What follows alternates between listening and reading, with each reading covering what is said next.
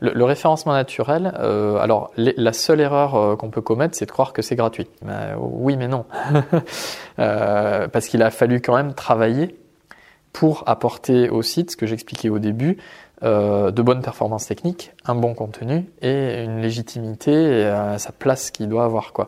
Et ce travail-là, eh ben voilà, euh, c'est du temps, c'est de l'argent, c'est pas gratuit. Ou si je me suis fait euh, accompagner, ben, ça le devient encore moins. Et s'il y a quelqu'un qui le suit régulièrement, ben là c'est un investissement quoi. Mais cet investissement coûtera toujours moins cher sur le long terme et, sera plus euh, effectivement plus pérenne que n'importe quelle publicité. Vous écoutez le podcast Photographe Pro 2.0. Je suis Fred, photographe professionnel, et dans ce podcast, je partage avec vous des conseils pour vivre de votre passion. Abonnez-vous sur SoundCloud et iTunes pour ne pas rater les prochains épisodes, et rendez-vous sur le site photographestratège.com pour plus de ressources. Aujourd'hui, on est avec Jérôme Viviès, le fondateur de l'agence digitale A New Story implantée à Albi. Jérôme et moi sommes tous deux diplômés de Sciences Po et partageons une passion commune pour les stratégies et le marketing. Dans cet entretien, il nous parle de son expérience dans le e-commerce, notamment lors de son passage par de grandes entreprises comme Amazon ou encore Price Minister. Et il partage avec nous de bonnes pratiques et surtout de très bons conseils pour avoir un meilleur référencement sur le web. Je vous souhaite une bonne écoute. On est avec euh, Jérôme de la société euh, A New Story, l'agence, euh, ici à Albi. merci de nous recevoir dans tes locaux. Il n'y a pas de quoi. Est-ce que tu peux te présenter et nous dire qui tu es? Waouh. Euh, alors, j'ai essayé de faire ça en bref parce que je suis quelqu'un de plutôt bavard. qui je suis Je suis bavard. Euh, donc, ben, je m'appelle Jérôme Viviès. Euh, j'ai 46 ans. donc, j'habite à Albi et je suis dirigeant donc de Agnew Story, qui est une société donc relativement récente, qui a été créée il y a trois ans et qui est une agence digitale. Voilà, et euh, cette agence digitale, euh, pour résumer euh, à l'extrême ce qu'on fait, c'est apporter des outils numériques pour le business, soit pour augmenter le chiffre d'affaires, soit pour augmenter la productivité. Donc on fait un site web, en général, ben, on va faire plus de ventes, plus de contacts, plus de chiffre d'affaires. si on met en place un super système de caisse enregistreuse très smart dans un magasin, ben, on va augmenter leur productivité sur je sais pas, l'inventaire hein, euh, et euh, voilà toutes les opérations qu'ils ont à faire au quotidien, la comptabilité, tout ça, par exemple. Donc voilà, il y a des, solutions qu'on maîtrise habituellement. Mais après, au-delà, on va vraiment faire l'effort d'aller chercher des solutions quand il y a besoin pour aider les gens avec du numérique. Voilà. D'accord. Et ce podcast s'adresse principalement aux photographes et plus largement, on va dire, aux créateurs, aux youtubeurs, des, euh, des, gens qui sont sur les réseaux sociaux. Euh, est-ce que dans tes clients, tu as déjà des photographes? Euh, non, j'ai pas de photographe dans mes clients. à aujourd'hui, la majorité de ma clientèle, c'est des gens qui sont plutôt, on va dire, dans le commerce, hein, d'une manière générale. et pour certains, ils sont producteurs producteur, euh. Quoi. souvent, quand même, le, point commun, c'est qu'il y a un aspect commerce-vente. Après, du coup, c'est quand même peut-être pas complètement éloigné, euh, parce que ben, photographe, euh, peut-être avant tout, il vend lui-même, et puis aussi, d'une certaine manière, sa production. Donc, je pense que les logiques seront pas très éloignées. voilà. moi, mon idée, c'est que peut-être souvent, ce qui se passe, c'est les gens qui viennent du monde du graphisme. Euh, aujourd'hui, de manière moderne, euh, maîtrisent quand même pas mal les outils informatiques et vont avoir tendance à, euh, s'occuper eux-mêmes de leur communication, mhm. déjà, avant même de parler de vente, de leur production ou quoi. alors avec plus ou moins de bonheur, selon voilà, leurs expériences, selon s'ils ont été plus ou moins bien accompagnés, le plus souvent pas accompagnés, donc ils, bah, ils, vont lire un peu sur Internet ce qu'ils croient qui est bon, et, et c'est un peu au petit bonheur la chance. Quoi. Mhm. Voilà. Euh, voilà, nous, ce qu'on pourrait proposer à, cette profession ou à ces gens-là, c'est euh, voilà, c'est pas de faire euh, comme Monsieur Jourdain de la prose sans le savoir. C'est vraiment d'avoir des approches construites hein, et de savoir ce qu'on fait, pourquoi on le fait, comment on le fait, dans quel but, sachant que sur Internet il n'y a pas de magie souvent, hélas, c'est lié. Les gens ils disent bon, ben, c'est sur Internet. Si c'est sur Internet, c'est que c'est gratuit. Euh, et en fait, il, des fois, peut-être, enfin, je veux pas généraliser trop non plus, mais c'est des populations qui euh, les premières sont victimes de ça. De, en ce moment, il y a le hashtag euh, paye ton graphiste. Hein. C'est, on croit que voilà, le graphiste, il appuie sur trois boutons, il a fait un joli logo, ça coûte pas cher, du coup. le hashtag paye ta photo. Voilà, paye ta photo. Mmh. Et, et, bientôt, il va y avoir le hashtag paye ton site web parce que les gens, ils comprennent pas ça. Ils se disent non, non, mais je peux le faire tout seul, machin. Ben, c'est un métier, quoi. Enfin, c'est, bien que tu en parles. On va D'ailleurs, au passage, j'étais le premier sur le podcast à citer du Molière euh, sur le podcast Pro 2.0. D'accord. ok. désolé. Euh, non, ne sois pas désolé. C'est très bien. Euh, c'est justement, c'est pour ça que je veux discuter avec toi. Sur la partie le do it yourself, ça, mm. ça, ça va un petit moment. Mais moi, par exemple, si je voulais te voir aussi, c'est purement égoïste parce que je cherche quelqu'un aussi pour m'aider je cherche un prestataire pour, euh, pour une partie référencement et, et, euh, et sur WordPress. donc c'est cool de pouvoir en profiter, d'en faire profiter les, les auditeurs. c'est quoi le, le, risque qui existe quand tu, te, quand tu es tout seul comme ça, dans ce, quand, tu, quand tu crées toi-même ton écosystème, hormis le risque de perdre du temps est-ce que tu peux pas aussi faire des erreurs Je sais que par exemple, on parle beaucoup des aspects juridiques, tu vois, les RGPD, le fait de faire ses propres, euh, de pas passer par un juriste, économiser un peu d'argent, voire un comptable aussi. Et on risque de faire des erreurs qui peuvent coûter de l'argent, voire euh, des risques judiciaires. Mm, mm. Est-ce qu'il y a la même chose encore aujourd'hui sur le site web? Non, honnêtement, non. Il y, a, le seul risque, c'est que ça fasse rien, que ça, ne produise pas ce que tu en attends. Donc effectivement, euh, perte de temps, mais ben, c'est fatal. Le temps, c'est de l'argent, quoi. Donc, euh, perte d'argent, quoi. Perte de revenus potentiels, euh, euh et puis euh, épuisement, quoi. Enfin, voilà. Et, et, pour des gens qui doivent tout gérer, c'est-à-dire se trouver de la clientèle, gérer la clientèle, c'est pas facile. On va les voir, on fait un premier truc, ça leur convient pas, on va les revoir, etc. Donc, il y a toujours des allers-retours. L'idée, c'est il faut, faut vraiment placer son énergie là où on va créer la plus forte valeur ajoutée. Euh, et donc, euh, fatalement, euh, voilà, il y, a une spécialisation, à mon sens. Hein. et donc, si moi je suis excellent photographe, mais pour ça, ça me demande bah, de passer un peu de temps en prise de vue, de, bah, de, passer un peu de temps sur mon Photoshop, sur ma retouche, sur ma post-prod, et que ça, c'est vraiment, je suis très bon à ça et j'arrive à le valoriser, à le faire payer ben, cette valeur ajoutée, euh, certainement, j'aurais pas la même si je passe deux jours à me battre contre un module WordPress euh, qui m'a cassé mon site, quoi, hmm. par exemple. Ou euh, si je passe deux jours à, faire un site, mais qui, qui, va être très mal référencé. Je, ne doute pas du résultat graphique, hein, ça c'est pas un problème. Mais en général, quand on vient du monde graphique, là où un site web va pêcher, c'est sur la partie technique et aussi, surtout, souvent sur la partie référencement naturel. Euh, parce qu'on n'a pas les bonnes astuces, etc. Et, du coup, ben, c'est ouais, c'est de la perte de temps, quoi.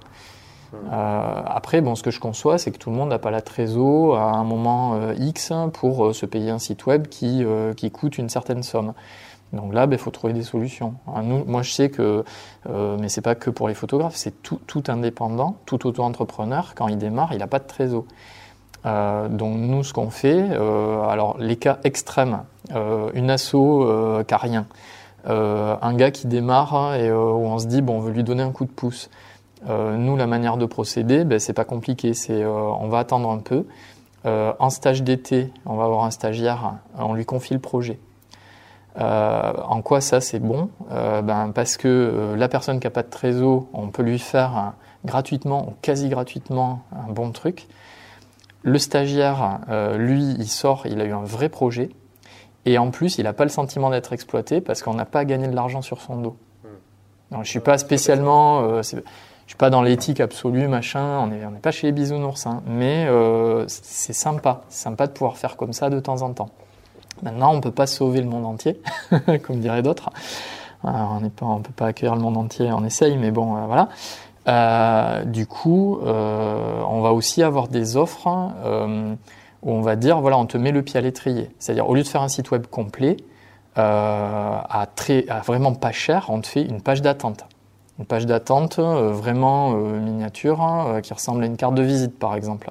Mais au moins, sur ta carte de visite, déjà, tu as un nom de site web. Si les gens y vont voir, il n'y a pas rien. Et puis, tu as une messagerie qui marche à ton nom, etc. Ça commence à faire un peu pro. Euh, tu as un peu plus de moyens. ben, on va essayer de faire un one page. Voilà, un site tout en hauteur, là, en une seule page, qui présente en cinq chapitres ce que tu fais. Voilà.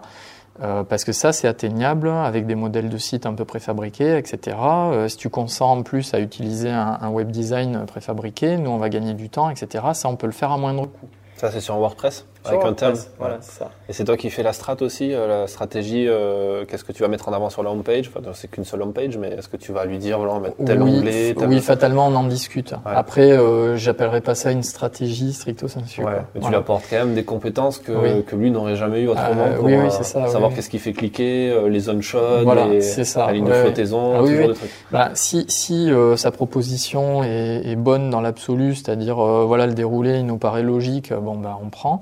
Euh, c'est sûr que si euh, je relève des aberrations de tout ça, ben là le plus c'est oui de pouvoir dire bah écoute non fais pas ça comme ça ou ça comme si. Euh, euh je sais pas ton, numéro de téléphone tu le mets déjà en haut, c'est pas la peine d'envoyer les gens le chercher dans le footer parce que bon bah ça fait toujours des clics en plus et ça les gens ils aiment pas. Il y a toujours ceux qui scrollent pas, enfin bon etc. Mais voilà donc on, on combine tout ça.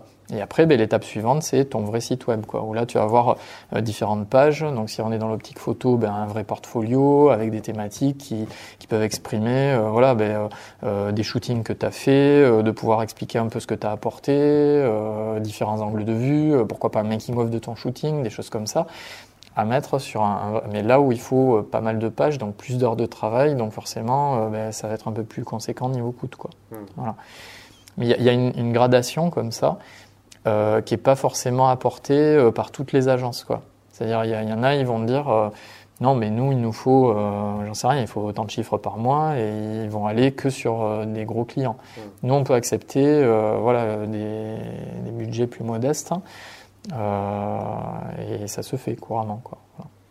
C'est très intéressant ce que tu dis sur la partie. quelque part, il y a du conseil que, oui. tu, que tu donnes enfin que tu, que tu mets dans le package en quelque mmh. sorte. Et euh, ça, c'est quelque chose, les gens n'ont pas forcément, euh, n'y pensent pas forcément au premier abord parce qu'ils voient le prestataire comme un prestataire qui oui. va effectuer une tâche technique oui. dont lui a le secret. Et, mmh.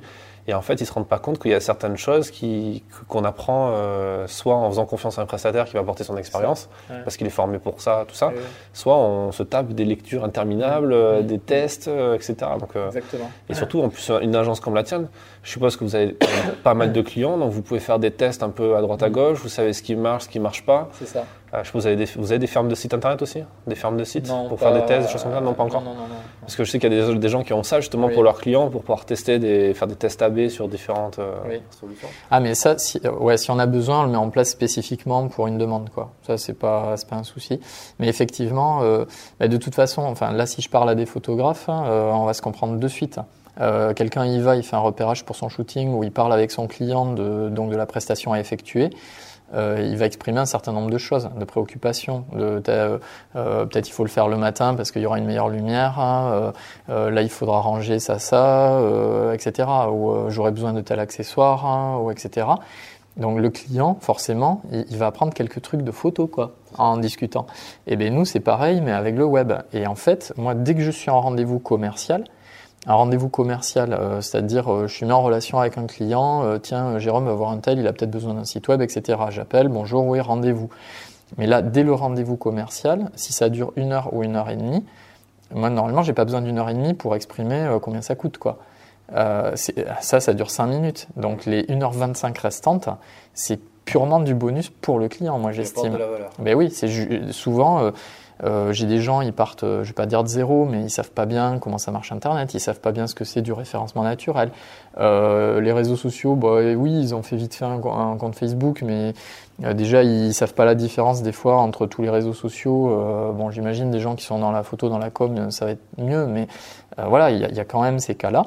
Et là, il faut expliquer. Et là, on passe, on passe des longues heures à expliquer. Mmh. Et c'est vrai que dans le, après, quand même, dans le dans l'économie de ce qu'on fait, dans la gestion de ce qu'on fait, euh, moi je dois prendre en compte par exemple que euh, mon travail commercial, euh, il, doit être payé par aussi l'ensemble de la production qu'on fait derrière. Mais comme un photographe, il, va vendre son, sa demi-journée de shooting temps, mais elle intègre la post-production et elle intègre aussi fatalement le rendez-vous commercial qu'il y a eu avant. Sinon, c'est aberrant, il perd de l'argent. quoi. et donc, on fonctionne pareil. voilà. Et souvent, ce que je dis, euh, par exemple, nous, on est organisme de formation, donc on est data docké, euh, on peut prodiguer des formations. Euh, et, euh, et, je dis aux gens, euh, la formation, elle commence dès notre premier rendez-vous, en fait. Mmh. que vous nous achetiez ou pas une formation, on est, on est en train de faire de la formation. C'est un peu ce que font les photographes de mariage quand ils font les rendez-vous avec le premier rendez-vous avec la mariée. Si ça accroche pas avec le couple mmh. six mois avant le mariage, mmh. il y a peu de chances que ça se passe bien sur la prise de vue et que derrière, ça, ça m'a rendu. Tu, tu, viens de donner euh, je pense, sans, sans, trop le savoir, un excellent conseil aux gens qui nous écoutent sur le fait que c'est important d'apporter un maximum de valeur. Parce que si on retourne un petit peu le truc, un bon conseil pour un photographe qui va démarcher des clients, c'est de lui apporter un maximum de valeur dès le départ pour que le client sente que cette personne déjà a d'expertise et que derrière, euh, elle va lui apporter encore plus de valeur si elle passe à l'acte d'achat et si elle convertit. Quoi. Alors nous, nous, on, a, on a ça, et après ce qui aide là-dedans, c'est euh, le parcours, quoi. C'est le fait que ben, c'est un peu comme Obélix, quoi. Donc on va passer de, Molière à Obélix, là, à Uderzo. Euh, je suis tombé dedans quand j'étais petit. Moi, je suis tombé dans le e-commerce quand j'étais euh, tout jeune, voilà, dans la vie active. Et en gros, bah, j'ai démarré en 2000, on est en 2019. Si j'arrondis un peu, allez, j'ai 20 ans de e-commerce, quoi. Euh, T'as commencé où? Alors, j'ai commencé chez Amazon France euh, en 2000 pour l'ouverture d'Amazon France. Euh, et souvent, quand je résume à mes clients, ben, personne, enfin, les gens de cette génération-là sont, sont, les gens qui ont le plus d'expérience en e-commerce possible, en France en tout cas, à aujourd'hui. Euh, mes anciens collègues d'Amazon avec qui j'étais et moi, et, d'autres boîtes quand même qui ont commencé un peu dans ces eaux-là. On est les dinosaures de, tout ce truc-là, on a tout, on a tout vu, on a capitalisé énormément d'informations, de connaissances, de savoir-faire. Et donc c'est sûr qu'aujourd'hui, il y a des formations euh, exprès pour ça. Il y a des écoles de commerce, il y a des écoles du web qui forment des assistants e-commerce, etc. Alors c'est bien, ils vont un peu plus vite parce que quand on est formé en initial, bon ben on a une, une forme de tremplin quoi. Mais ils n'ont pas 20 euh, ans de bagage euh, avec plein de plein de techno, plein de questions, euh, etc. quoi.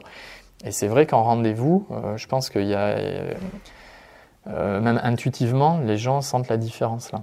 Hmm. forcément, parce qu'on n'a pas la même manière d'aborder les choses. Et puis après, bon, ben ça se joue un peu différemment. C'est le fait, par exemple, de, dans mon parcours, j'ai été amené à avoir certaines responsabilités, on va dire, gérer euh, des grosses choses. Et même si aujourd'hui je suis dans une plus petite société et on n'a pas forcément euh, ces mêmes gros dossiers, ben, on peut aider nos clients euh, plus facilement à monter les, les marges de l'escalier. quoi. Parce que moi, je sais prendre du recul de par plein, plein d'aspects, enfin de par ma formation initiale, de par toute cette expérience. Et répondre à la fois à la question de euh, il faut un petit site web, combien ça coûte? Mais de dire ce site web, euh, il va s'intégrer dans une communication, plus généralement une communication Internet, web, Internet, comment ça va se situer là-dedans, mais la, la, com Internet, elle va s'intégrer dans une communication plus globale, où il y a aussi, je sais pas moi, de la radio, du papier, etc. Ça, ça va aller dans une stratégie marketing. Et la stratégie marketing, elle se frotte à l'intérieur de l'entreprise à la production, à la stratégie commerciale, euh, assez typiquement quoi. Et, euh, et, ça, euh, moi, je sais remonter tous ces tous ces crans là pour comprendre ce qui se passe quoi. Hmm. Hein. Quand, quand, tu étais du coup chez Amazon, tu, tu, faisais déjà du référencement ou rien à voir euh, alors pas moi en direct. Euh, alors chez Amazon en 2000, il euh, faut savoir que Amazon était déjà ouvert aux États-Unis, a été fondé en 95. Donc eux, ils avaient déjà 5 ans, ils étaient boulets de canon, donc ils, ils avaient déjà énormément grossi, énormément appris. Donc on était un peu à la charnière, à la fois dans une start-up, vraiment esprit start-up en 2000 en tout cas, jusqu'à fin 2001, première bulle, éclatement de la première bulle Internet. Euh, charnière entre ça et déjà la multinationale, quoi, euh, avec vraiment euh, un management de projet à l'américaine, enfin des trucs très construits, très pro, quoi, très assez impressionnant, quoi. et du coup, déjà à cette époque-là, en tout cas dans ces sociétés-là, la division du travail était très poussée puisque bon ben alors pour ceux qui ne connaîtraient pas, euh, je sais pas s'il y, a vraiment des, gens qui viennent du monde de la photo comme ça, brut de décoffrage, euh, bon ben c'est facile à comprendre dans le bâtiment. Euh, il y a des architectes, il y a des maçons, il y a des plâtriers, euh, il y a une certaine vision du travail. Dans une usine automobile, pareil. Dans l'informatique, euh, l'informaticien, ça n'existe pas depuis, mais déjà depuis les années 80. C'est le gars, il est spécialisé informatique et réseau, il est spécialisé hardware, il est spécialisé écriture de logiciel, mais dans le logiciel, il y a mille façons de faire du logiciel. Euh, logiciel de gestion, euh, il y a le web, il y a maintenant même les applis mobiles, etc. Et ça, c'est des compétences complètement différentes. Et dans le web, euh, la partie graphique, la partie référencement naturel, la partie quand on fait de l'affiliation, la partie présentation des pages, code, CSS, etc. Tout ça, c'est des métiers différents. Donc, le référencement naturel, comment moi j'y participais bon, déjà, mon job, c'était de m'occuper de la navigation dans le site, euh, de la navigation dans les catalogues produits. Alors j'ai essayé de le prendre un peu différemment. Du coup, tu faisais quoi de l'ergonomie? Ouais, alors c'est euh, du, du, management de l'information, euh, l'appellation américaine, quoi, un peu information manager. ce qu'on faisait, c'est on a des catalogues gigantesques. Des livres in print en France, il y en a 170 000 que je peux aller commander en librairie. C'est-à-dire que quand je rentre dans le site Amazon, euh, à l'époque, bon, ben, soit, je tape une recherche, soit je vais euh, aller dans des catégories. Donc si vous rentrez dans une FNAC aujourd'hui, euh, c'est pas compliqué. Là, il y a ben, les BD, là, il y a les livres d'histoire, là, il y a les livres de cuisine. Les gens, ils se posent pas trop la question, c'est naturel. On a grandi avec, on a tous vu ça dans les bibliothèques. Il y a des systèmes de classification qui sont différents d'ailleurs dans les bibliothèques de ce qu'on trouve en librairie, parce que la visée commerciale n'est pas la même. Et du coup, on va proposer aux gens de retrouver, simplement dans un site web, euh, ça, on peut le, pousser à l'extrême. C'est-à-dire, euh, euh, là où en librairie, ben, les rayonnages, ils sont finis, enfin, il y a un espace fini déterminé de mètres carrés qu'on peut pas... voilà. sur le web, ça, on, on, peut l'étendre à l'infini. Donc, on n'est pas obligé de classer les livres que par auteur, par exemple. On pourrait très bien les classer par éditeur, par thématique, par les mêmes livres on peut les présenter plusieurs fois de manière différente. Et donc dans le job, il y avait, euh, dans, mon job là, de m'occuper de la classification des produits. Donc à l'époque, euh, moi je me suis arrêté en 2004 chez Amazon, il y avait tout le culturel et l'électronique. Euh, et là, de dire, voilà, quand vous arrivez dans les livres, si je veux un livre d'histoire du XXe siècle, sur la Deuxième Guerre mondiale, mais plus précisément sur la résistance en France, et d'établir voilà, tous les livres qui rentrent dans cette catégorie, par exemple. Donc ça marchait par système de mots-clés, en fait Voilà, par des systèmes de mots-clés, etc. Mais le, but du jeu, c'était d'établir toute cette arborescence de catégories et de, de pouvoir la, la, répliquer, la recroiser à différents endroits. Donc, exemple, euh, quand on était dans les bandes dessinées, euh, au début, on arrivait, on avait les bandes dessinées euh, par vraiment de très grosses catégories. Il y avait euh, western, science-fiction, euh, etc. Quoi. Euh, là, on s'est aperçu que, euh, alors il y avait des très bons outils déjà euh, en 2000-2001, on savait par rayon comment ça convertissait. C'est-à-dire, je vais dans mes BD western et je sais par exemple que ça convertit à 4%. C'est-à-dire euh, 4 individus sur 4 individus, pardon, 4 hein, internautes sur 100 qui arrivent dans cette catégorie, ça, ça amène à un achat. Bon. Euh, on commence à retravailler ça. Là, je dis c'est pas possible. Euh, de toute façon, même quand je vais à la Fnac, c'est plus précis que ça. Donc dans Western, on dit ben, on va faire les séries de A à Z. Parce que c'est Amazon. Hein. En plus, le sourire de Amazon, c'est le sens, c'est que ça va de A à Z. Amazon veut pouvoir tout fournir de A à Z. D'accord. Donc voilà, ça c'est un peu dans les dans les valeurs, dans la philosophie euh, de l'entreprise qu'on intègre hein, quand on y travaille. Et, euh, du coup, euh, on, dit, bon, on va faire les séries de A à Z. Donc, euh, ben, en western, euh, je les connais plus par cœur, quoi. Mais on va avoir du Blueberry, on va avoir du Lucky Luke, on va avoir Rantanplan, donc il y a B, il y a L, il y a R, voilà, on peut proposer plein de trucs, quoi. On établit toutes les séries. on peut aussi faire les auteurs de BD de western ou juste de BD tout court de A à Z, etc. Et on, a été amené à affiner les rayons euh, on est passé à un taux de conversion de l'ordre de 14-15%. c'est énorme. En, facilitant la navigation, le fait qu'on retrouve, etc. Ce qu'il faut savoir, c'est que par exemple, euh, sur la durée, quand, quand, je suis arrivé vers la fin de, de mon travail chez eux, euh, je savais que par exemple, dans les produits culturels, les gens font plutôt des recherches. Il y a des masses de produits, donc on arrive, je veux un livre sur euh, euh, comment faire des cupcakes, ben, je vais taper euh, cupcake dans le moteur de recherche livre, ça va me sortir des bouquins. Et là, je vais essayer de, trouver mon petit bonheur. Quoi. Par contre, quand on est dans des rayons jeux vidéo électroniques, on s'aperçoit qu'il y a beaucoup moins de recherches. Hein. et à ce moment-là, il y a beaucoup plus de gens qui utilisent la navigation. Voilà. Et donc, euh, le travail s'est déporté à une époque, euh, quand on avait bien travaillé sur les rayons culturels, vers euh, les jeux vidéo, l'électronique, etc. Là aussi pour, pour apporter autre chose. Voilà. Et on va avoir cette expérience de dire, enfin, d'avoir eu ces analyses et de pouvoir dire, voilà, il y a des rayons où les gens ils vont chercher vraiment des références précises et d'autres où pas. Et puis il y a tous les comportements. Euh, c'est-à-dire, euh, si c'est ma grand-mère qui veut me faire plaisir, elle veut me faire un cadeau, elle sait que je collectionne des BD type western, eh ben elle, euh, elle les connaît pas, donc elle va pas taper les titres, elle va aller dans la navigation. Hmm. Par contre, moi, je veux compléter une collection, ben, je vais directement dans Lucky Luke et il me faut le dernier sorti, par exemple. Hmm. Donc voilà.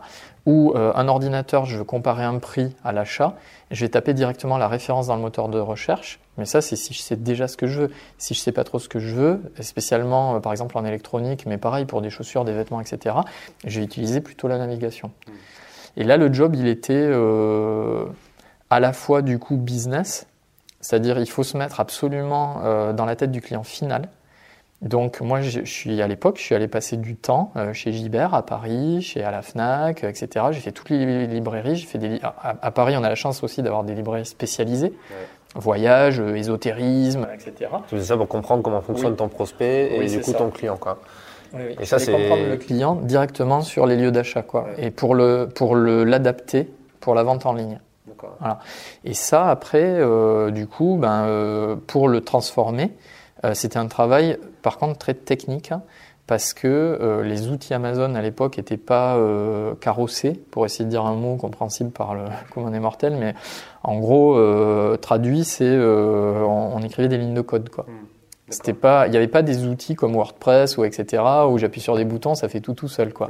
moi à l'époque, je faisais du Perl, je faisais voilà des, j'étais dans Unix, dans vraiment dans, dans le système quoi. Voilà. Et on avait euh, aux États-Unis des collègues euh, qui étaient euh, soit nos homologues, soit des gens très techniques dans notre métier pour établir la navigation du site, qui étaient en support. Donc, je suis allé aux US, les gens des US au lancement étaient là. après, on a partagé sur une base mondiale, en gros, nos savoir-faire. Parce que, par exemple, le Japon, c'est ouvert en même temps que la France. Amazon Japon, en même temps qu'Amazon France du coup, bah, quand j'étais en formation aux États-Unis, euh, j'ai noué des liens avec euh, une japonaise que j'ai revue par la suite quand je suis allé visiter le Japon. Bah, je suis allé dans les bureaux d'Amazon Japon voir mes collègues et tout, et j'ai été accueilli. Euh, c'était super sympa, quoi. Voilà. Et du coup, ça, ça m'a amené à, à, à monter grandement en compétences et notamment aussi en gestion de projet, parce que moi j'ai assisté à la naissance de Amazon Marketplace. Et ça, ça c'était un truc assez phénoménal. L'affiliation du coup euh, Non, pas d'affiliation. La marketplace, c'est euh, oui, la vente de produits tiers sur le site. C'est ça. Qui aujourd'hui euh, pas euh, une mince affaire chez Amazon. C'est un très gros truc. C'est un, énorme truc. Et du coup, euh, là, Amazon Marketplace, ben moi, mon travail, ça a été notamment de comment dire de euh, la chose qui était demandée au niveau de la navigation, c'était de, répliquer la navigation du site pour la marketplace. Donc il y a, des, gens, ils vendent euh, soit des, produits d'occasion ou des produits neufs, mais à eux, et de, pouvoir isoler la marketplace et de ne naviguer que dans les produits tiers. Ça demandait de répliquer la navigation. Et là, euh, à l'époque, ils avaient optimisé les effectifs, donc je gérais seul l'ensemble de la navigation du site Amazon France. Quoi. Mmh. Et à ce stade-là, je leur ai dit, c'est, non, c'est pas possible de faire euh, une réplication et de la maintenir euh, sans embaucher, c'est pas possible, quoi. Et du coup, là, j'ai travaillé avec un chef de projet américain. J'ai recruté moi en interne, en discutant, etc., un développeur en Allemagne et un développeur à Londres, au UK, pour euh, créer un système de navigation par filtre. Et ça, c'était novateur à l'époque. Euh, aujourd'hui, ça paraît évident. Je veux dire, dans le premier PrestaShop venu ou commerce, on fait des navigations par facettes, euh, qu'on appelle aussi couramment navigation par filtre, quoi. Mais chez Amazon, c'était pas encore développé ça, puisque le système leur appartient. Et puis même, enfin, chez les autres, c'était c'était à peine balbutiant, quoi. Et donc, on, a développé euh, un des premiers systèmes de navigation par filtre pour la marketplace Amazon France pour que je puisse la gérer tranquille. c'est assez. Euh, la, plateforme d'affiliation, elle arrivait quand sur Amazon? Euh, Elle existait déjà. Ça, c'est quelque chose qui existait déjà. Alors, l'affiliation, c'est autre chose. C'est donc des gens qui vont sur leur site web euh, montrer, euh, il y a mille façons, hein, mais euh, pour faire simple, montrer des produits qu'il y a sur Amazon. Et quand on clique, on part et on finit son achat sur Amazon. On retrouve le produit. Et Amazon récompense l'apport d'affaires par un pourcentage de la vente. Quoi. Et, et, voir. Ouais, alors voilà, ouais, c'est variable quoi. Hein. C'est voilà, il va y avoir un plus fort pourcentage sur le produit visé ou la catégorie de produits visés et un plus petit pourcentage si on rajoute d'autres choses dans le panier. Ah, euh, d'accord. Donc on touche mais moins. Ouais. D'accord. Et, et, on va toucher longtemps. On va toucher, euh, par exemple, si le gars il revient, on peut, on peut. C'est pas juste sur ce panier-là, ça peut être sur la durée. C'est-à-dire que 24 ans, non, le pixel de, de euh, À aujourd'hui, honnêtement, je sais pas. Voilà. Après, euh, du coup, de l'affiliation, il s'en fait partout. Genre c'est Discount maintenant on fait, enfin etc. et depuis longtemps quoi, et euh, Price Minister, etc. Euh, du coup euh, vraiment chacun a, ses règles. Et euh, euh, il y a ceux qui gèrent eux-mêmes leur affiliation, mhm. type Amazon, c'est eux-mêmes. Price Minister, en tout cas jusqu'à temps que je parte, c'était c'était concédé, c'était délégué. Donc c'était soit ouais genre un type affiliation, etc. Voilà. Donc là c'est très très variable. Donc faut regarder. Euh, précisément quoi. Si vraiment s'il y a la question, euh, voilà. Mais effectivement, ouais, c'est. C'est amusant parce que l'affiliation, moi j'en fais personnellement sur euh, certaines de mes formations ah et je fais aussi, je suis affilié d'autres photographes qui font de la formation. Donc c'est un apport. Enfin, pour moi, c'est une part de mon business qui est quand même intéressante, mmh. importante. et c'est amusant parce que il y a pas longtemps, j'ai rencontré tout ce qui est groupe d'entrepreneurs, les masterminds, les, les, BNI, des choses comme ah ça.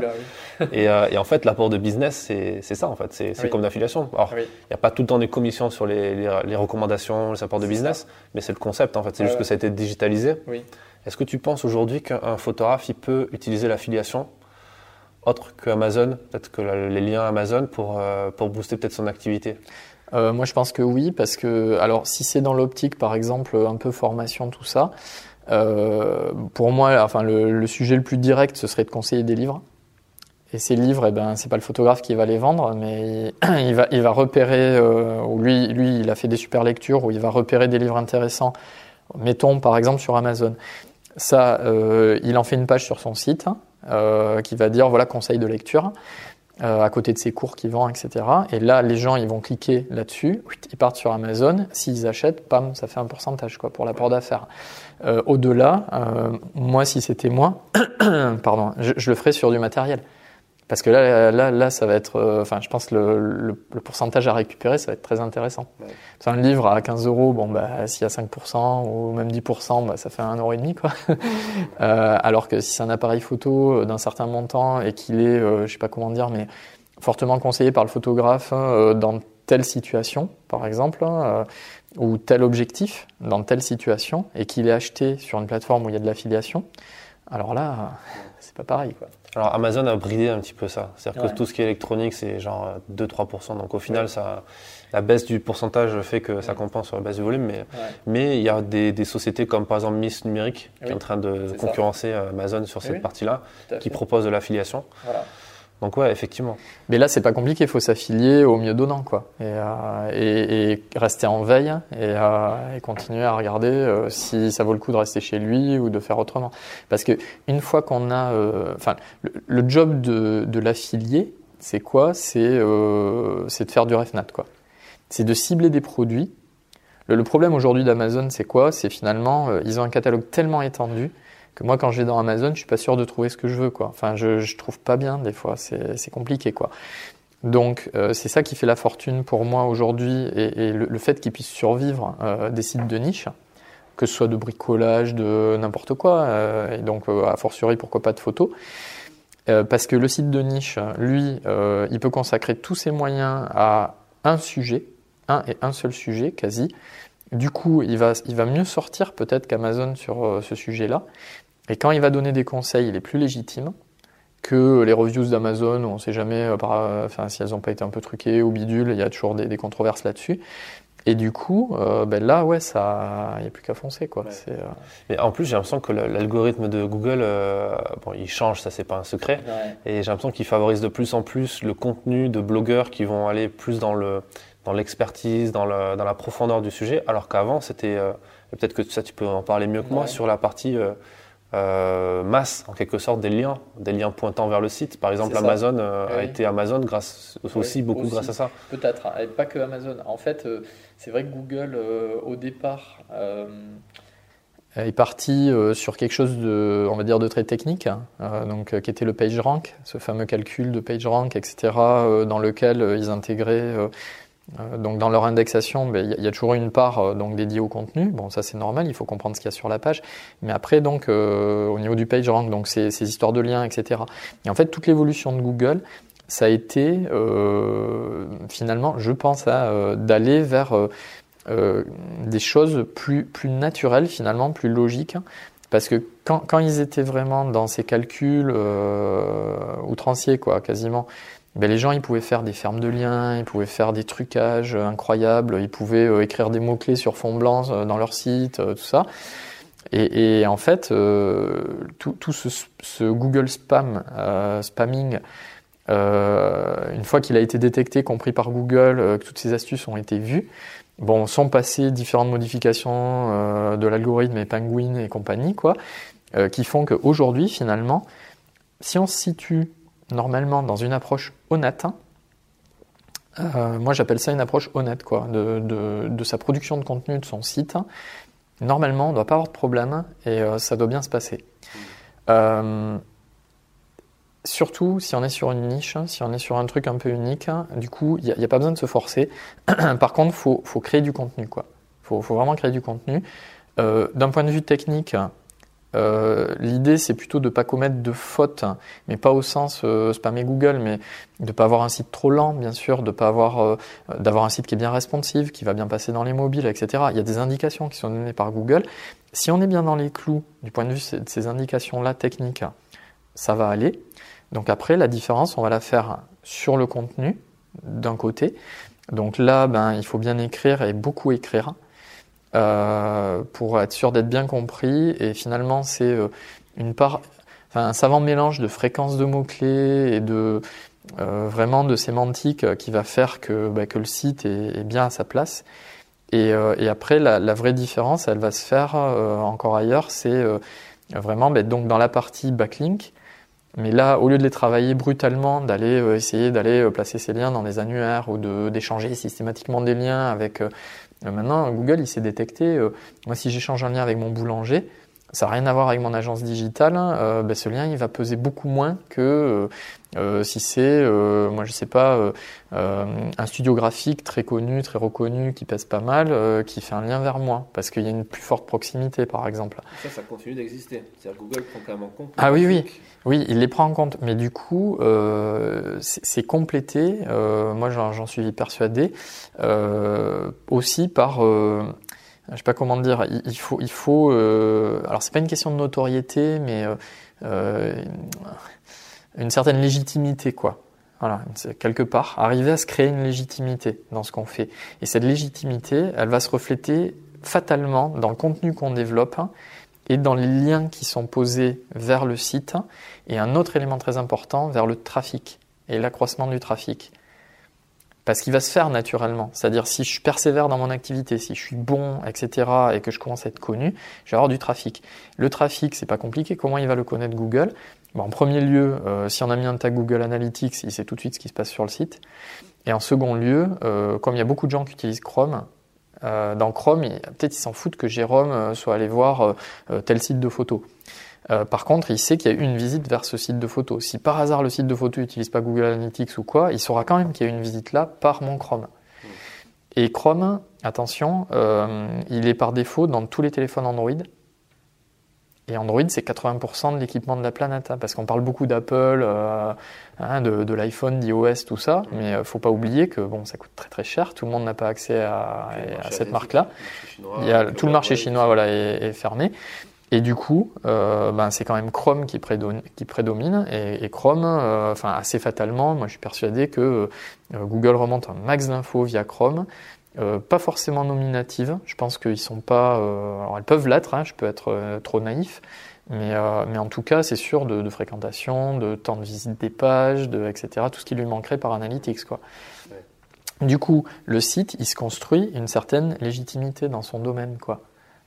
Alors ça n'empêche qu'on peut essayer d'être malin, quoi. C'est-à-dire, moi j'ai des clients, voilà, ce qu'ils vont faire, c'est euh, ils habitent dans un village. Euh, alors, euh, typiquement, j'ai quelqu'un qui travaille dans le bâtiment, il habite dans un village à côté d'Albi. Et lui, il me dit, oui, mais moi, je couvre. alors, désolé pour ceux qui connaissent pas, ils iront voir dans Google Maps, mais c'est des très beaux endroits à visiter. À côté d'Albi, il y a Gaillac, il y a Cordes, il y a Carmont. et, et là, voilà, c'est ça. Big up à Paris. et donc, pour aller toucher ces endroits-là, sachant que lui, il habite dans, dans un hameau, quoi et que son adresse du coup elle est spécifiée à cet endroit-là, donc Google il sait que le, gars il est là quoi. Mais pour dire, euh, moi je fais euh, de l'enrochement ou du terrassement à Albi et à Gaillac et à Cordes, on va être obligé de créer des contenus spécifiques qui parlent de géographie de son action pour expliquer à Google quelque part que voilà, c'est pas du spam pour moi, euh, ça reste une démarche quand même honnête. On va dire voilà, moi je fais de l'enrochement à Gaillac, mais je fais aussi de l'enrochement à Albi.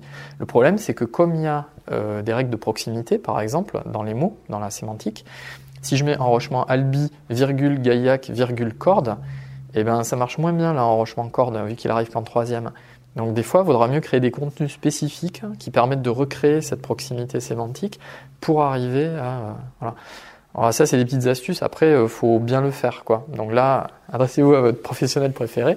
Appelez-moi, c'est pas un souci. Mais voilà, mais la piste, elle est là, euh, effectivement. Et, du coup, euh, voilà, il y a, y a des fois, ce... bon, il y a d'autres astuces. C'est de quand, on a des activités un peu étendues, ça va être carrément de créer plusieurs sites web.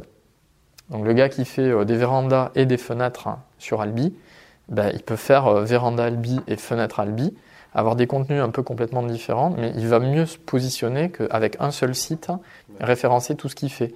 Parce que c'est pareil, il y aura toujours un ordre de préférence. C'est-à-dire quand j'arrive sur la home page, je ne peux pas tout placer en haut.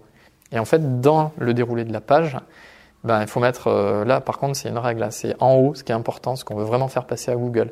À partir du moment où ça arrive en deuxième position, c'est moins important. Et du coup, euh, voilà. C'est un très, un très bon conseil que tu donnes qui en plus est très euh, pertinent par rapport aux photographes parce qu'il y a beaucoup de photographes qui, me, qui se posent et qui me posent aussi pas mal la question. Euh, je crois que c'est dans le top 3 des questions que je reçois par mail qui est de voilà, je suis photographe de mariage et je fais aussi du portrait et je suis aussi du reportage pour la presse. Est-ce que je fais un, site pour les trois ou pas? Et alors moi, j'ai pas l'habitude de répondre directement en parlant du référencement ou de ce que tu dis sur ça. Moi, je dis que en par rapport à l'expérience client et puis surtout par rapport au prospectus cible, il vaut mieux se différencier.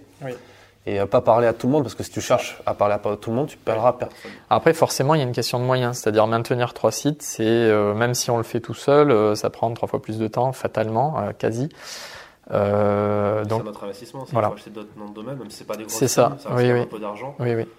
Voilà, mais donc ça dépend vraiment de l'activité. Euh, après, ça peut refléter l'activité réelle. C'est-à-dire si je suis avant tout photographe de mariage et de temps en temps je fais des photos de bâtiments, eh ben, je peux tout mettre sur un seul site et, le bâtiment je le mets euh, en deuxième, sur la home page je le mets en dessous, etc.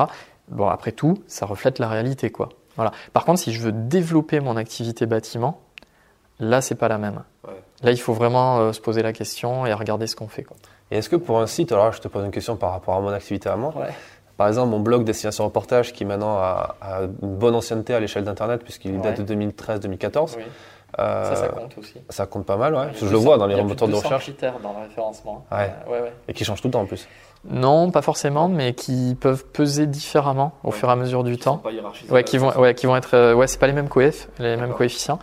Et euh, sur les 200 critères, même moi, je les maîtrise pas tous les 200 en entier, mais euh, c'est à peu près ça un tiers, un tiers. Il y a des critères techniques, il y a des critères de contenu, et il y a des critères un peu autour du, euh, des liens, de la légitimité, tout ça. Voilà. Ouais. Mais alors, par exemple, c'est pas grave. Euh, par exemple, moi j'ai destination reportage, destination-reportage.com, Ouais. qui est référencé sur tout ce qui est blog, voyage, euh, photo.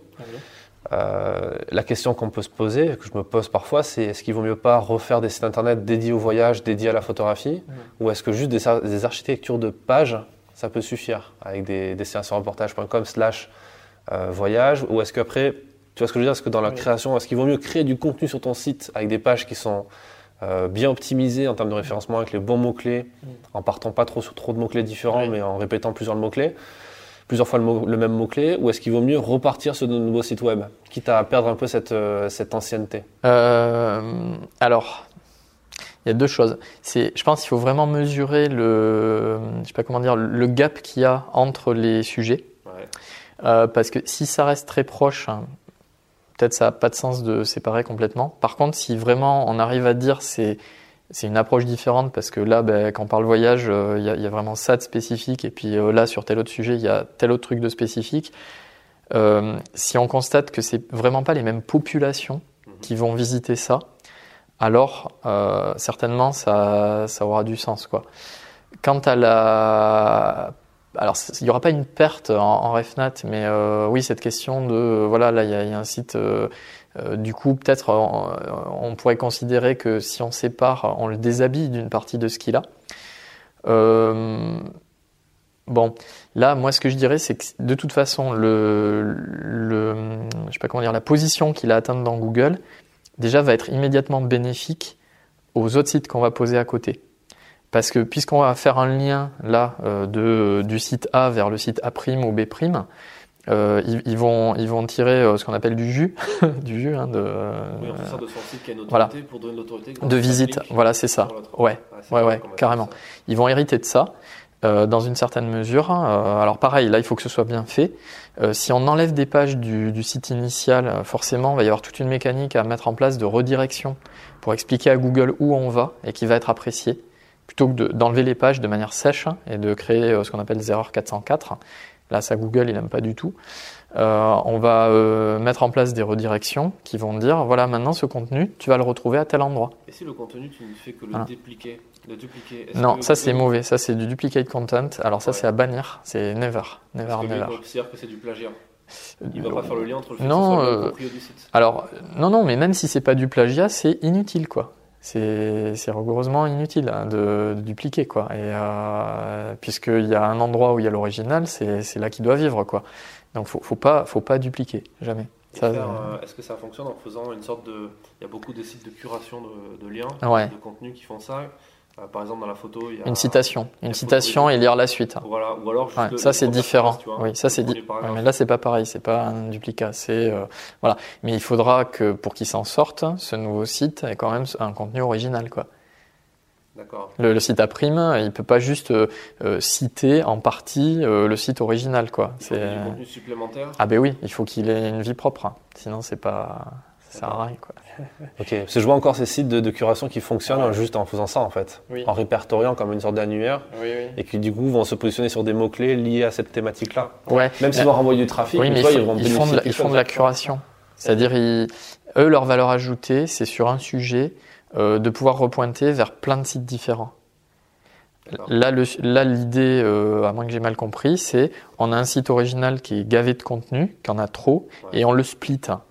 Donc, c'est pas de la curation là qu'on a, c'est euh, c'est déporter euh, une, une thématique du site original sur euh, le site A par exemple. Et donc, non.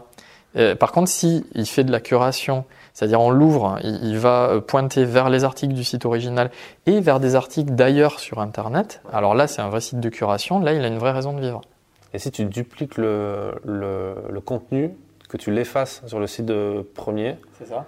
Et que tu laisses par exemple juste un extrait pour s'en servir de site de curation, que tu transformes ton site euh, mère Initial, oui. en site de Oui. curation pour Oui. envoyer sur d'autres sites annexes. Alors que là, ça, ça peut là c'est un fonctionner peu plus, euh, c'est un peu plus logique déjà. c'est un peu Ouais. plus- ça va mieux. Google, en, Google imprime pas euh, euh, pour l'éternité le premier contenu, même si tu reviens sur l'article Non.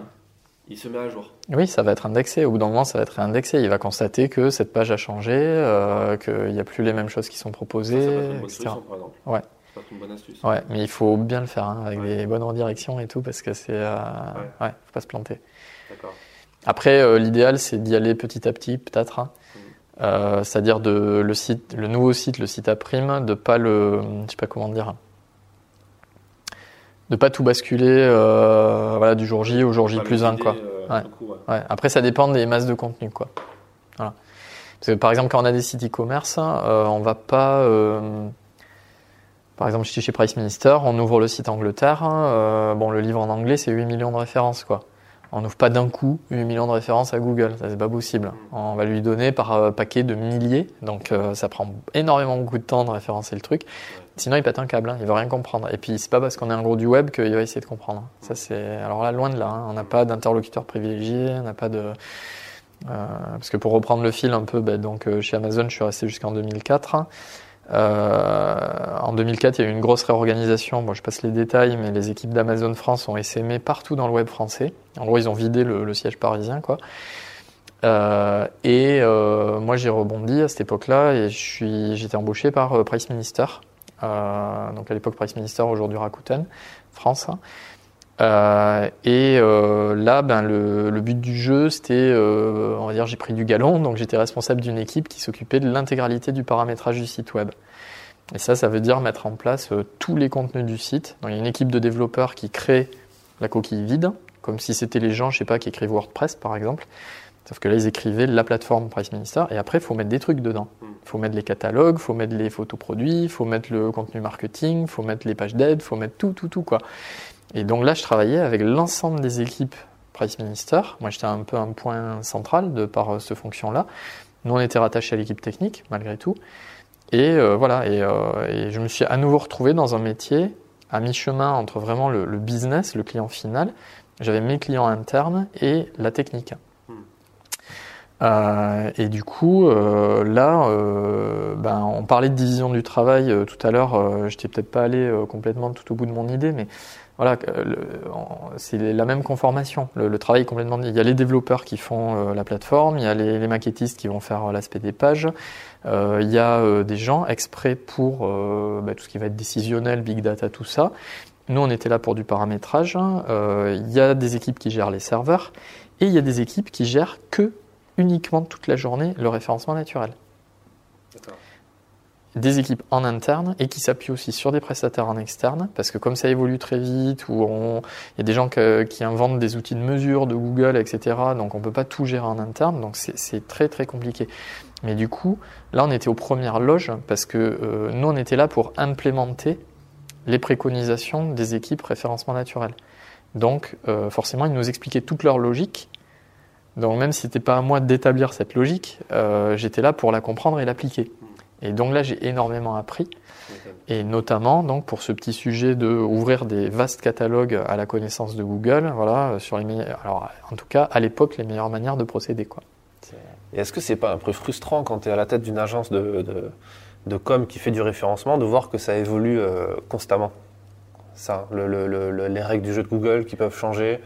On parlait de. Non, alors- Ça, ça évolue pas constamment. En fait, moi, moi, euh, je, je persiste et signe. Il y a une logique de fond. C'est que si on travaille honnêtement pour l'internaute, on n'a jamais de souci. Il n'y a pas d'évolution. C'est euh, voilà, si on a fait ces bons contenus dès le départ, euh, une bonne navigation. En gros, si on n'a pas menti, triché, etc. avec Google, euh, à la fin, on est récompensé quoi. Enfin voilà, moi c'est c'est ce que ce que Sur je constate partie, tous euh, les jours quoi. Sur la partie. La partie euh, gros hacking, tu vois, sur la partie euh, Ouais. accélération. Oui. On parlait des petites combines, le fait d'écrire des mots-clés en blanc sur fond blanc. Mais ça, c'est fini, ça. Tout ça, ça- c'est aujourd'hui, c'est des pratiques interdites, quoi. Ouais. Si, si Google détecte ça, euh, on est on est sorti de l'index, quoi. C'est euh, voilà. C'est- Ce, ce gros hacking là, euh, qui ressemble, enfin, c'est c'est pas du black hat, mais quasi, euh, voilà, c'est pas du piratage, mais bon, euh, il, il a été pourchassé, pourfendu par Google.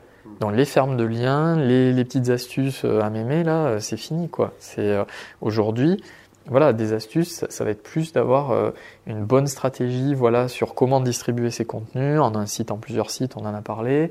euh, de voilà quand je suis multi-activité, quand je suis multi-site, voilà comment je vais arriver à présenter ça au mieux.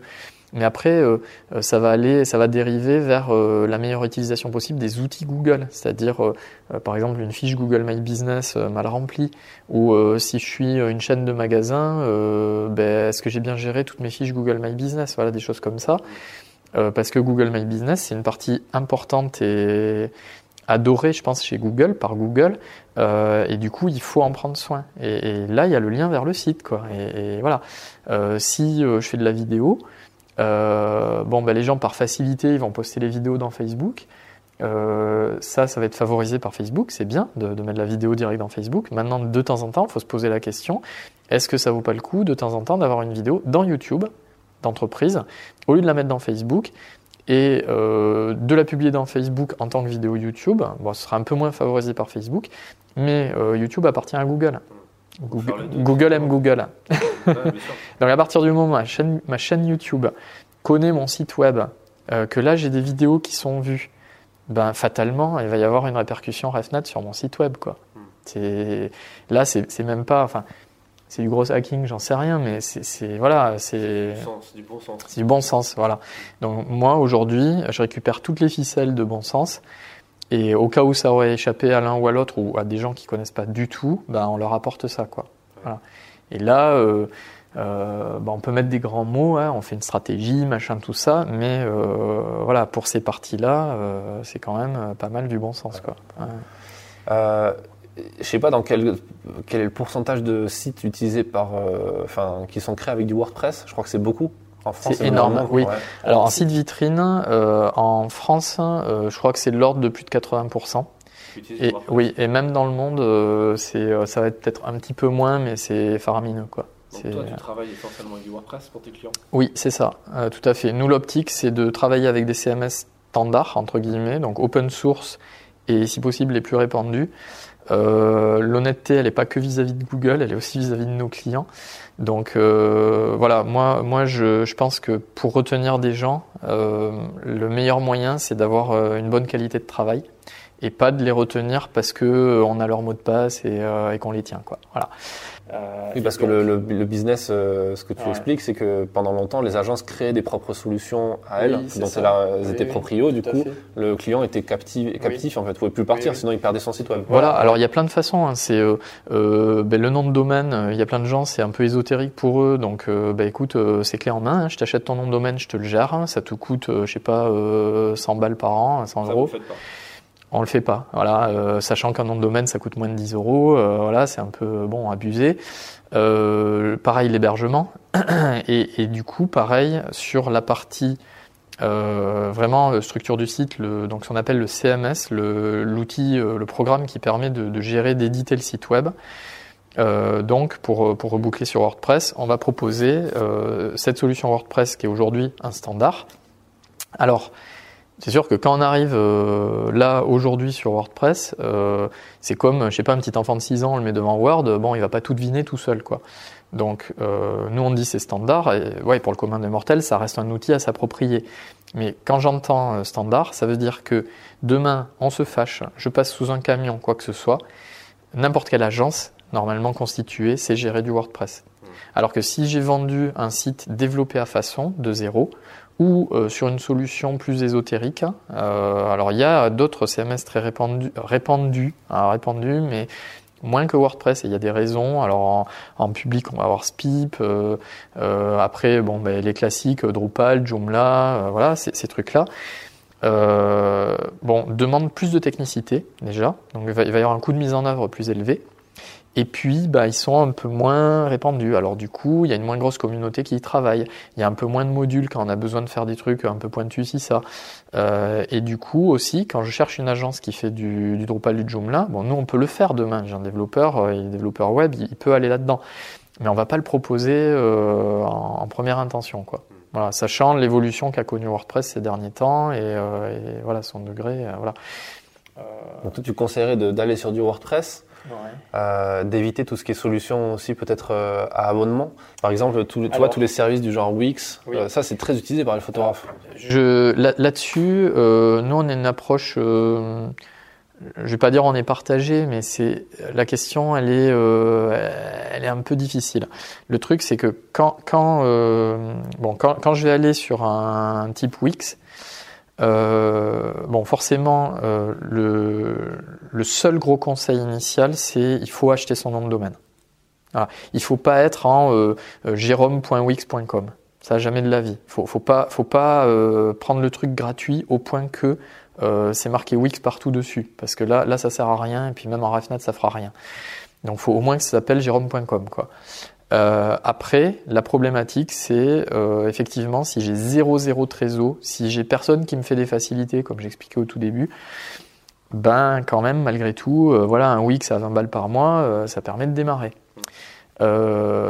simplement, le, le, piège là-dedans, c'est que si je cumule beaucoup de choses à l'intérieur, je commence à faire plein de pages, tout ça, je fais un truc un peu costaud. Le jour où j'ai besoin de changer, là c'est mort. Faut, faut tout copier-coller, euh, c'est pas exportable, c'est pas à moi. Donc euh, voilà. Base de données, même si on paye le plus cher euh, de l'abonnement. Euh, pas à ma connaissance quoi. Ouais. Euh, bon, déjà il y a ça. Après, bah, il y, a, y, a, un aspect important, c'est que Wix encore à aujourd'hui, bon ça évoluera, mais n'est pas la meilleure plateforme pour faire du référencement naturel. Et du coup, si j'ai juste besoin d'un joli site carte de visite, ça peut être suffisant. Euh, par contre, si je veux vraiment essayer de faire quelque chose de mon site, là, c'est juste pas possible. Quoi. Voilà. Et après, bon, bah, il y a une question vraiment d'autonomie, quoi. C'est que bah, quand on passe sur WordPress, etc., euh, euh, là, ben, vraiment, mon site m'appartient. Et sachant que moi, sur une stratégie web, le, le premier truc que je conseille, c'est d'avoir un site web puisque c'est le, le, seul truc sur lequel je peux avoir 100% la main. Alors il y a des gens, ils m'ont dit ah non mais moi je fais avec une page Facebook, j'ai même pas besoin de Wix ou de quoi que ce soit. Hein. Je fais avec une page Facebook, c'est génial, et puis par le bouche à oreille, bidule, etc. Et oui, sauf que Facebook, euh, du jour au lendemain, il peut décider de, euh, voilà, que dans le fil d'actu, euh, ça se comporte différemment, que les photos elles prennent une taille différente, que ton titre ou ton descriptif, euh, ben, avant il était bien visible, maintenant ils l'ont mis dans un onglet. Euh, et là, j'ai rien à dire, quoi. Je peux rien dire, je peux rien faire. Quoi. Supprimer des, des, gens qui suivent. Ah, mais bien sûr, tout, tout peut, voilà, tout peut arriver. Page. On n'est pas, euh, on n'est pas à la maison, quoi. Hein. Donc, euh, donc voilà. Donc ça, c'est quand même extrêmement euh, dangereux, casse-gueule, si je peux me permettre, quoi. C'est dangereux, quoi. Donc, en général, moi, la, première, voilà, la première préco, c'est d'avoir son propre site web. Au pire, chez Wix, voilà, bon, on oublie un peu le RefNat, tout ça, ça fait juste carte de visite au mieux, si on peut, d'avoir son, son, petit truc à soi, WordPress, etc. Sachant que le reste vient après, pour moi. Vraiment, euh, est-ce que je vais faire du Google Ads? Est-ce que je vais faire de l'emailing? Est-ce que je vais faire euh, voilà présence sur les réseaux sociaux comme ci comme ça? En fait, tout le web marketing qui se fait autour. Dans le web marketing, les piliers, c'est vraiment euh, SEO, référencement naturel, SEA, référencement payant, emailing et community management. Aujourd'hui, on, fait rien d'autre. Quoi. Tout ça doit avoir un seul but, c'est finalement de ramener le trafic vers le site web. Bon, moi, je vais un peu midi à ma porte, hein, je fais du site web, mais en termes de com, mais c'est ça. Euh, surtout si le site web, c'est votre magasin. C'est-à-dire, si, si, vous êtes photographe, vous n'avez pas de boutique physique, ben, votre navire amiral, euh, porte-avions, là, c'est le site web. Qu'est-ce que tu penses, justement, en parlant d'e-commerce, de, des plateformes comme Shopify, qui sont des sortes de Wix améliorées qui permettent de faire de la vente euh, ouais. de e-commerce C'est pareil. C'est même, même problématique que Wix. Alors là, si on vend de l'immatériel, peu d'intérêt quasi d'y aller, quoi, je trouve. Enfin, on, peut faire pareil avec un WooCommerce sur WordPress, etc. souvent, enfin, Là, la, problématique, c'est plus, par exemple, euh, nous, nous, on l'a dans notre clientèle, c'est des gens, ils veulent créer un, site de e-commerce. Ils, vendent, euh, ils vendent des objets, du, du, concret, du matériel, quoi. Donc, eux, euh, il y a deux niveaux. C'est déjà, ils doivent s'acheter un stock de produits. Donc là, là, ça demande un, un investissement. Et puis, ils doivent se créer un site de e-commerce. Et donc là, le site de e-commerce, euh, sur un site de e-commerce, à la grosse louche, on va être entre 5 000, 10 000 et plus. Des, des très très gros beaux sites e-commerce, euh, ça peut valoir plus de 20 000 euros quoi. Donc là, la problématique, c'est euh, voilà, si je veux démarrer avec rien, euh, ben voilà, il n'y a que la solution mensualisée qui passe. Simplement, ce qui se passe, c'est que euh, là, ces solutions-là, euh, elles ont un mode de fonctionnement souvent qui va être euh, un fixe mensuel plus un pourcentage du chiffre d'affaires réalisé. Pas un pourcentage sur la marge, un pourcentage du chiffre d'affaires. Donc là, il faut pas se planter. Donc là, on peut accompagner les gens aussi dans leur business model pour qu'ils s'assurent qu'ils se plantent pas. Parce qu'ils croient bien compter, mais des fois, il y en a, ils comptent pas bien. Euh, et là, ça peut être très dangereux. C'est comme aller sur les places de marché. On accompagne des gens, euh, comme je suis passé du coup chez Amazon, chez Price Minister. Je sais bien faire le business model. Vous voulez aller sur une place de marché, ça implique ça, ça, ça. C'est assez compliqué. Donc là, ce sera un autre sujet. Mais voilà, pour aller sur Shopify, en fait, ce qui va se passer, c'est que jusqu'à certains montants de chiffre d'affaires, c'est acceptable. Mettons, ils prennent, euh, je dis n'importe quoi, s'ils prennent, mettons, 5% du chiffre d'affaires euh, réalisé. Euh, bon, ben, on, ça va être tolérable jusqu'à certains niveaux de chiffre d'affaires. Et à certains niveaux de chiffre d'affaires, on va se dire, punaise, vu tout ce qu'ils me prennent, il vaut mieux que j'ai mon propre site. Et quand on en est là, c'est compliqué. Parce que là, exporter la base de données, récupérer la base client, euh, migrer le nom de domaine, etc., euh, de toute façon, ça coûte un bras à ce moment-là. Quoi. Ouais. Donc il vaut mieux investir cet argent au départ. Et... Je, si on l'a pas, on l'a pas. Donc ça peut être une solution au départ. Mais si on peut se donner une, une sorte de, de porte d'entrée, de sortie dès le départ vers une solution propre, c'est mieux. Alors il y a une petite astuce pour euh, qu'on peut partager peut-être, c'est euh, Ouais. c'est faire de la prévente aussi. Mettre un bouton Oui. PayPal qui ne coûte rien comme solution, Oui. prévendre quelque chose, emmagasiner l'argent Oui. sans se faire bloquer par PayPal. Oui, par exemple. Oui, oui. Mais après, on a les fonds pour ensuite euh, se Pourquoi payer une, une vraie prestation. Quoi. Tout à fait. Euh, voilà, sur, sur ces sujets-là, là, euh, Shopify, euh, c'est, pas évident parce que ça dépend vraiment des capacités de départ, quoi. Après, aujourd'hui, ce qui fleurit, enfin aujourd'hui, les gens découvrent de plus en plus un, truc étrange qui s'appelle le dropshipping. Donc le dropshipping, c'est alors quelque part, il y, a, il y a presque des racines euh, communes avec l'affiliation, quoi. C'est je crée un site pour vendre un produit. Ouais, voilà, c'est ça. C'est, euh, je crée un site pour vendre un produit. Ce produit, moi, je l'ai absolument pas en stock. Il est en stock quelque part chez mon fournisseur chinois. Et en fait, le fournisseur chinois va l'envoyer directement au client final. Voilà. Et là, ça, du coup, bah, moi, j'ai un gros travail à nouveau, euh, quasiment que de référencement naturel. Et du coup, on peut démarrer avec zéro de zéro là. C'est-à-dire avec, euh, oui, un Shopify à 20 balles par mois. euh, euh, ben, je, je, je crée du trafic, je paye sur le chiffre d'affaires généré d'un produit que j'ai jamais eu à stocker. Et là, c'est magique, quoi. Euh, Par contre, euh, faut s'accrocher. C'est pas évident. Faut arriver à faire décoller le truc. Faut trouver les bons produits. euh, là, là, c'est, j'ai envie de dire, c'est un peu pour les gens qui ont vraiment la bosse du commerce et, et le feeling à l'origine des choses, quoi, parce que c'est pas évident, quoi. C'est clair. Mais c'est super intéressant. Je me suis pas mal euh, documenté sur le dropshipping parce que c'est quelque chose, comme tu dis, qui est ultra à la mode dans, dans le milieu du marketing et du web marketing. Parce que c'est devenu un revenu euh, passif, même si Oui. c'est pas vraiment passif. Ouais. Euh, Mais il faut y être beaucoup, air de rien. Ouais, c'est énorme comme boulot. Oui, c'est pas magique. il y en a beaucoup qui se sont cassés les dents dessus, même des, des gros, des gros marketeurs. Mais, mais moi, par exemple, déjà chez Price Minister à l'époque, on avait des dropshippers, quoi. On avait, on avait des, des pros qui listaient des, mais des milliers de livres qu'ils n'ont jamais eu dans leurs entrepôts, qui, qui étaient chez des grossistes de livres d'occasion ou etc. Les grossistes, ils leur, ils leur donnaient leur, euh, leur catalogue. Eux, ils n'avaient pas vocation forcément à, à aller se faire connaître en direct ou quoi. Et les gars, ils faisaient du dropshipping euh, sur, sur des marketplaces, quoi. Ah ouais. C'est impressionnant. C'est impressionnant surtout de voir l'importance du, du référencement naturel. Euh, Avant de venir, j'ai refait un tour sur mes stats, sur mes stats perso. Alors moi, je n'utilise pas Google Ana- Analytics parce que je suis encore paumé là-dessus. C'est une, une usine à gaz pour moi, même si je sais que ça a évolué. J'utilise Jetpack. Sur WordPress. C'est un, un Ah, plugin qui te permet de, Ouais. de voir un peu les stats détaillés. Alors c'est beaucoup moins poussé que, que Google Analytics, mais ça te permet quand même de voir euh, euh, les sources de trafic, les mots-clés, etc. Et je regardais mon, mon ratio euh, de ce qui venait par, euh, de Facebook, d'Instagram, de YouTube. Moi j'ai une stratégie où je suis très présent sur Instagram, très présent sur Facebook. J'ai mis beaucoup d'argent dans, dans- dans le référencement payant, dans les pubs Facebook, euh, plusieurs milliers d'euros, et je me rends compte que malgré tout ça. C'est le référencement naturel qui fait euh, plus de 80% de mon trafic sur mon blog. Ah oui.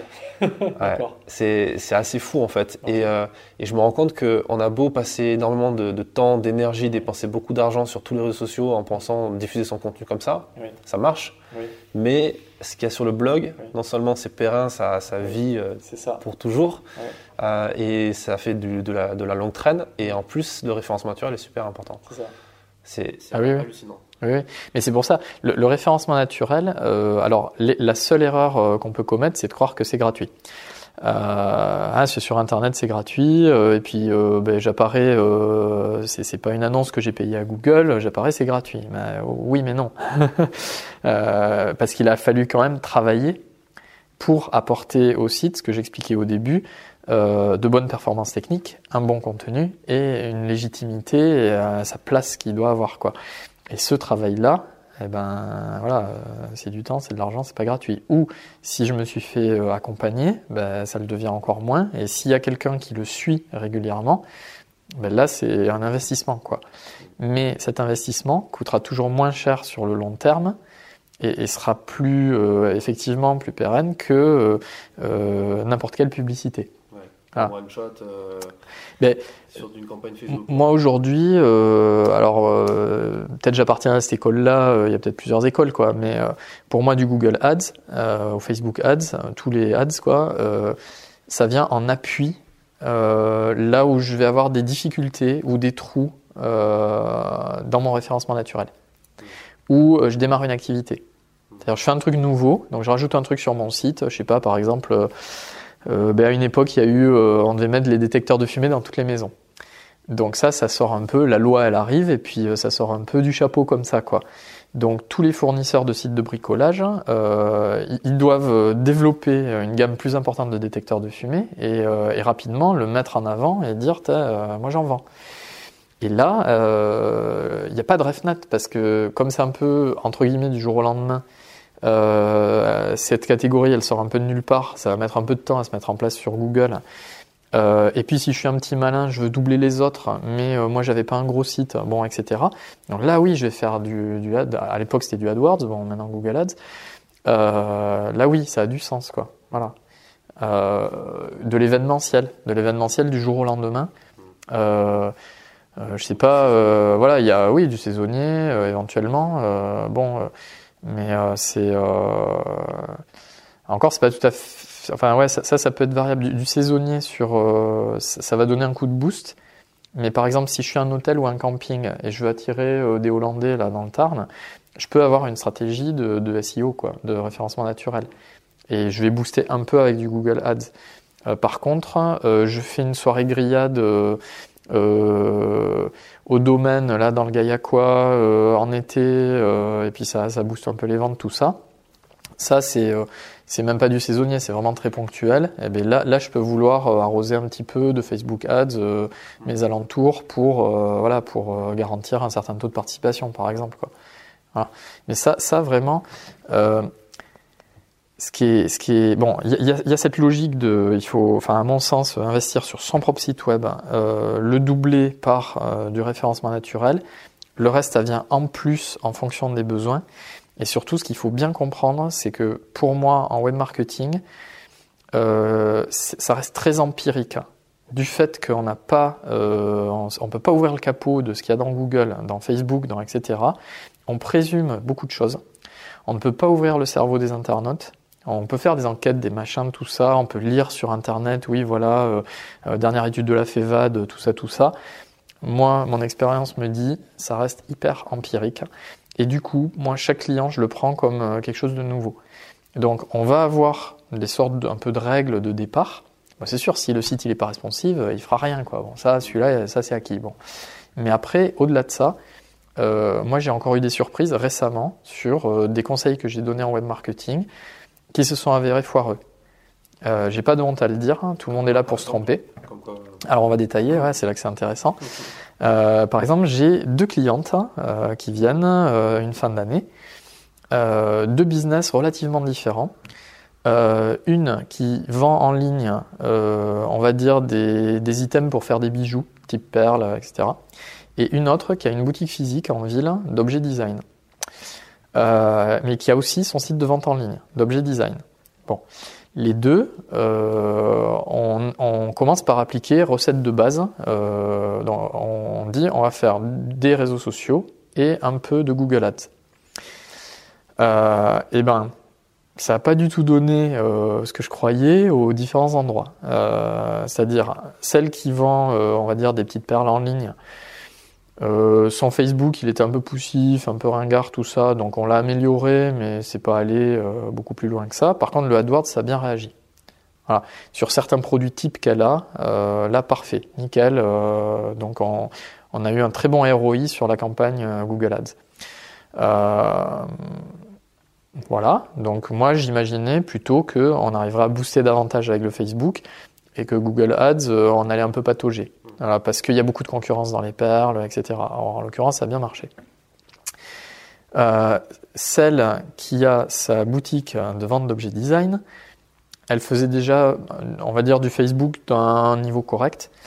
Euh, on lui fait ouvrir euh, un compte sur Pinterest c'est ça, Pinterest, euh, dans l'optique de mieux caler sur sa cible, quoi, sur sa, bon, genre femme 35 plus, etc. Euh, et puis euh, quelque chose d'assez visuel puisque c'est du design, voilà. Euh, mais pas non plus de l'Instagram parce que il n'y a pas ce côté justement curation, les tableaux Pinterest, tout ça, collection, ça correspond mieux pour des objets et, et, les gens ils vont piquer des idées aux autres, etc. Et puis ils se les approprient, ils se les épinglent, donc voilà, parfait. Pardon. Donc on, voilà, là ça, je me dis bon ben ça c'est un peu basique, mais bon on va voir. Et du et du ads quoi. Là je prévois un peu de budget euh, et puis on y va, QR design, table design, etc. Machin. T'as Google Ads, mais pas une conversion. Des visites, ouais pas mal de visites, mais zéro vente. Pinterest premier mois cette vente. Comme ça, c'est une petite activité, c'est pas Amazon non plus quoi. Mais déjà euh, 7 alors qu'il y avait zéro avant par les réseaux sociaux quoi. Et là, je suis OK. Bon, on coupe, on coupe ads de suite. Et, euh, on a mis plus d'énergie. Après, on a passé plus de temps avec elle sur Pinterest, etc. Euh, leçon apprise, euh, bah, effectivement, faut présumer de rien. et là, euh, ce qui s'est passé sur ads, moi, mon analyse personnelle, je peux me tromper, c'est que quand on est dans le domaine du design, les gens ils vont taper table design, et là, ça plaît ou ça plaît pas. Donc ils vont cliquer, ils vont aller sur le site, et, s'ils disent ouais ben non, bah, ça me plaît pas, je pense que c'est des achats où ça va être un peu euh, coup de cœur, quoi. Et du coup, si c'est pas le bon design ou il n'y a pas le bon choix de couleur ou etc., ça va très très vite. Et comme là, c'est un site quand même relativement restreint où elle avait une sélection, elle a une boutique petite à Albi, quoi, à la campagne, quoi. Bon, ben, je pense que plus souvent ça passait pas que ça passait. Et du coup, euh, le ads là, euh, pas bon. Euh, par contre, Pinterest, ça a une autre portée, ça se gère différemment, voilà. Et là, ça a bien fonctionné. Donc, du coup, euh, la règle, c'est que il y a un fond, un fond de, voilà, un fond de, de choses qu'on peut présumer, mais au final, il faut quand même rester méfiant. Et du coup, il faut rester extrêmement agile et encore une fois honnête. Ouais. Et pourquoi honnête? Parce que quand on est une agence, qu'on gère le AdWords de quelqu'un, on va gérer. Euh, alors c'est très variable, hein, mais il euh, y, y, a que deux trois systèmes. Hein. Soit on a un forfait euh, au résultat, j'en connais très peu. Et sinon, ça va être des fois des pourcentages des budgets, euh, des budgets consentis. Donc, euh, je sais pas si le gars il met 1000 euros de, de mots-clés, peut-être l'agence en gestion, elle va prendre 10% par exemple, elle va prendre 100 euros, un truc comme ça. et là, l'intérêt de l'agence, ben, c'est de poursuivre les campagnes. Pour qu'il y ait de plus en plus de budget. Pour qu'il y ait de plus en plus de budget et, et puis pour gagner ça, quoi. Ça représente quoi comme coût? Pour un entrepreneur de passer par vous en, pour gérer une campagne euh, Si je vous fais gérer une campagne AdWords par on a, on a des barèmes en fait. Ouais. Nous on a des barèmes qui sont en fonction euh, du, euh, du, du, de l'achat média. Donc budget, du, du, budget ouais, consenti en, en, AdWords, avec euh, bien sûr, euh, bien sûr, hélas, un, un minimum euh, parce que on va avoir bon certainement un setup au départ, c'est-à-dire faut qu'on se voit, qu'on se parle, qu'on établisse les mots clés, qu'on qu écrive les annonces, etc. Donc au départ il y a un setup. après, sur la gestion, ben, on va avoir un minimum qui est de l'ordre de 100 euros chez nous par mois. Donc c'est sûr, si on met euh, 2 euros par mois d'AdWords, euh, bon là c'est pas trop la peine quoi. Mais, euh, mais on peut pas descendre en dessous parce que nous on y passe le même temps en fait euh, à, à, contrôler que les annonces ça se passe bien, etc. 100 euros de frais fixes. Ouais, jusqu'à certains montants. Et voilà. Après, en plus le budget à ajouter et un pourcentage du coup que vous prenez sur le budget. Euh, non, le, la prestation initiale, euh, ah, je suis un peu pris au dépourvu, mais j'ai un barème, c'est plutôt de l'ordre de 300 euros, 300-400 euros. Euh, parce qu'on va passer un peu plus d'une demi-journée euh, globalement, euh, ben parce que alors Après, très honnêtement, ça peut être variable, euh, mais si la personne n'a pas de compte AdWords, n'a jamais entendu parler du truc, le temps qu'on lui explique, qu'on ouvre le compte, qu'on commence vraiment à cibler, machin, tout ce qu'il faut faire, on est, on est, largement dans la demi-journée. quoi. Ouais. Donc euh, voilà, il y a, y a un coût. Tout est sur devis, de toute façon, tout est sur devis. Pas à partir de mon site internet, parce que là c'est pareil, euh, on peut pas trop mécaniser ça. Moi j'ai besoin de comprendre, euh, voilà, si le client il me dit ah mais non non mais j'en ai déjà fait il y a un an, mais par contre je... un formulaire de contact, après les gens voilà c'est ça. Ah oui oui bien sûr, oui oui oui voilà. Okay. Ouais, mais on n'a pas d'établissement de devis mécanique quoi. Et, et, du coup voilà. Et alors là, euh, l'honnêteté, c'est de savoir dire, ben là ça marche pas, on coupe quoi. Plutôt que d'inciter la cliente à s'entêter et à, et à dépenser son argent pour rien. Ouais. Ah ouais, parce que moi la logique c'est euh, en gros si on abîme le client, enfin si, si, on, si on le met dans le sac, bon déjà il va nous en vouloir euh, hors tout, ça, ça c'est pas le pire, c'est que par contre s'il est en difficulté, eh ben nous on pourra jamais euh, continuer à travailler avec lui puisqu'il il sera plus là quoi. Donc l'idée c'est de, nous on est toujours dans l'accompagnement et c'est peut-être je reboucle un peu, mais par exemple des gens qu'on aide à décoller aujourd'hui euh, parce qu'on ferait travailler un stagiaire pour eux ou etc euh, ben c'est dans l'idée qu'ils grossissent demain. Et s'ils grossissent, ben, peut-être ils referont appel à nous, nous on grossira, et etc. C'est aussi de semer des graines et, et qu'il y ait un peu d'entraide euh, autrement que par des, des clubs purement business euh, bêtes et méchants quoi. Euh, carrément. C'est une autre façon, façon voilà. Après, c'est intéressant. Euh, bah écoute, merci pour, euh, pour tout ça, merci pour ton temps, mmh. tes conseils. Il a pas de quoi. Où est-ce qu'on peut te retrouver euh, Où est-ce que les gens doivent aller pour euh, retrouver des infos sur ah, toi et oui. ton, ton, agence? Alors, l'agence, c'est A New Story, alors en anglais, A New Story. Ouais. voilà, donc ça s'écrit en un seul mot, A-N-E-W-S-T-O-R-Y.fr. Voilà, et là, il y a tous les contacts, tout ça, et une nouvelle histoire, pourquoi? En très bref, alors il y a au moins deux, trois sens. Euh, ben ouais, euh, je sais pas si c'est la crise de la quarantaine ou quoi, mais bon, j'ai créé ma boîte dans ces eaux-là et euh, c'est un nouveau départ. Hein, voilà, j'étais salarié, euh, je suis devenu entrepreneur, donc euh, New Story. aussi, ce qui se passe, c'est que bah, nous, on est, on est dans des nouvelles technologies et donc on, on est sur New Story avec le web parce que même encore aujourd'hui, on en quitte à peine la préhistoire et je suis pas sûr qu'on soit pas encore dedans. Euh, quand je travaillais chez Amazon, une des valeurs, c'était euh, euh, voilà, we make history. Dans, les valeurs de la boîte, quoi. Et, ils étaient conscients qu'ils qu écrivaient l'histoire. Et encore aujourd'hui, ils écrivent l'histoire. Ça, on peut pas leur enlever, quoi. Voilà. Donc ça, c'est clair. Donc, je sais pas si c'est ça qui m'a inspiré, mais ça vient un peu de là.